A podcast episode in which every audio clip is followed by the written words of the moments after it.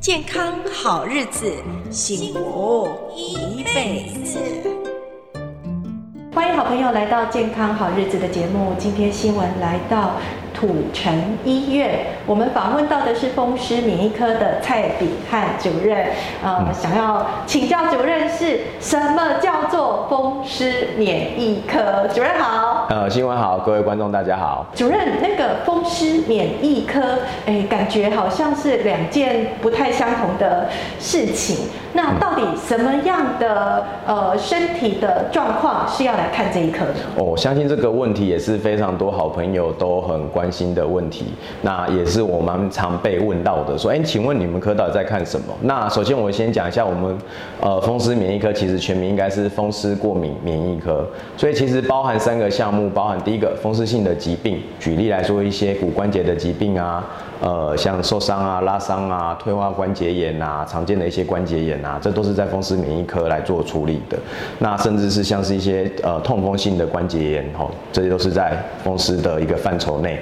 再来免疫疾病，那包含说先天的免疫疾病，例如说免疫的缺乏，有些人是先天性的免疫性缺乏，后天的一些自体免疫的疾病，呃，免疫系统被诱发活化，导致攻击自己的一些关节，常见的像是红斑性狼疮，像是类风湿性关节炎，或者是像是一些皮肌炎、干燥症这些免疫系统的疾病。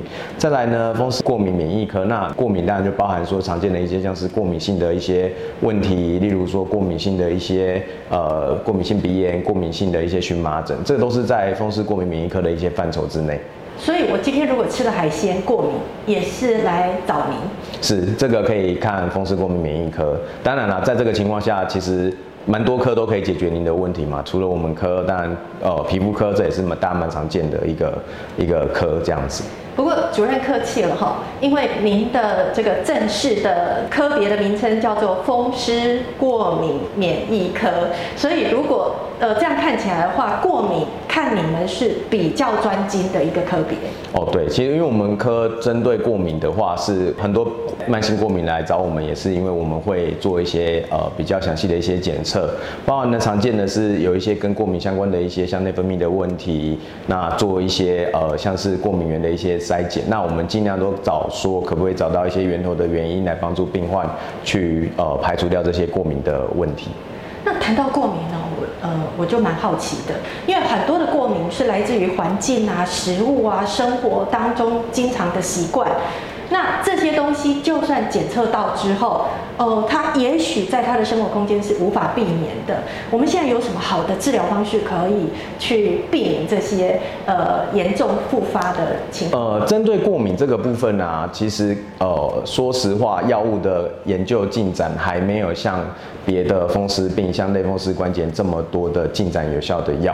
那就像新闻刚刚提到的部分，就是说过敏其实很多人很困扰，因为第一个。我们常遇到是找不到过敏源，真的不知道到底什么，抽血那些都正常。第二个，就算找到了这个东西，我不可能避免。例如说，有些人养猫养狗，他不可能呃把猫狗丢弃呀或尘螨，他已经很认真的在做处理，还是会发作。那像这种状况下，我们目前的治疗大概就是以最传统的，先以抗组织胺、口服抗组织胺为主。如果不行，会搭配着一些像是类固醇或免疫抑制药。那有没有新进展呢？有的，目前有一些新的一些生物制剂，例如说像是呃对抗 IgE 这个抗体的生物制剂。我们知道 IgE 会跟过敏原结合，诱发一个呃我们的肥大细胞释放组织胺，就会导致过敏性的反应。那我们把这个抗体把它抑制下来，诶，也许就会抑制这个过敏性的反应。不过当然，因为新的一些治疗的一个选项。药物是非常昂贵的，所以这个部分我们通常会摆在说比较严重的一些病患，或者是比较难处理的病患才会考虑到这一个选项。那如果他有钱呢？哦，有钱那当然啦，就，就是自费的部分，其实目前就没有特别的限制，说一定不可以使用。所以我我想要澄清的是说，假设我的呃经济预算是可以的，我其实是可以用最好的方式去解决。是，不过我想应该是这样讲啊，就是呃，并没有所谓的说一定是高单价昂贵的药物就比较好的这个迷思，而是什么样是最适合你的。假装你只是偶尔会有一些的情况，那你用这些高单价的药品，它还是需要，例如它需要打针，那其实你要反复的打针，对于你来讲。会不会其实就是以一些简单的口服的抗组胺就会解决你的问题？所以呢，在来看这个门诊的过程中，医生会评估您的状况，然后给你最适合的建议。嗯，最近坊间啊，在流行一个说法，就是呃，过敏的人通常在检验他的这个血液，好像是那个什么维生素 D。有高度不足的问题，那主任这个部分的说法是正确吗？这个部分呢、目前来讲还未待证实，因为我们知道维生素 D 不足这个议题之前就非常的热门。以前认为说维生素 D 不足跟一些像慢性发炎啊这些都有关系。那呃之前也甚至我有听到说国外一开始还有倡议说要补充高量的维生素 D。可是呢，其实这些东西呢，随着时间越来越多证据出来，现在好像新的国际上的一个共识的想法是认为说维生素。低适当的补充就好，补充过量反而对身体是有害的。至于它跟过敏的一个研究，目前的说实话，它的证据还没有这么多，所以目前我们不会特别为了说过敏的病患就要特别补充维生素 D。那维生素 D，我们目前的建议是在像是骨质疏松的病患。因为这些病人，呃，我们知道维生素 D 跟钙钙质会帮助我们身体制造我们的骨质，所以呢，我们会建议在这类的病人上做适当的维生素 D 的补充就可以了。嗯，那。最后想要问哦，呃，风湿过敏免疫科的呃病人用药里面有一个很关键的用药，就是刚刚主任提的类固醇。是。但是类固醇呢，几十年来在我们的观念里面都是一个很可怕的药物。那所以很多病人拿回去呢，也许他可能会偷偷把它晾起来，他也不敢吃。是。然后呃，对于类固醇的看法，主任有什么样的呃建议？呃。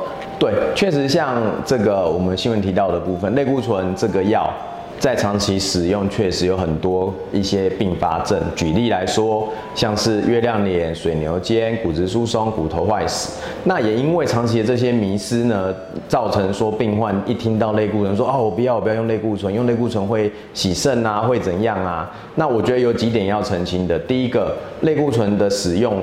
它的这个副作用的发生是用的剂量越高，用的剂量越久，越容易发生。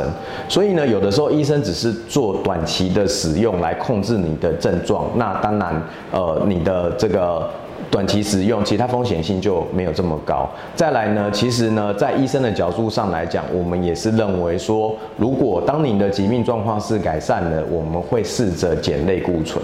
那当然了，这个减的快慢，就医生会根据你临床的需求。因为有一些长期使用类固醇的病患，你太快的把类固醇减掉，那也许甚至会导致一些减掉类固醇导致一些副作用，像是肾上腺不足的一些缺乏的一些呃症状会跑出来。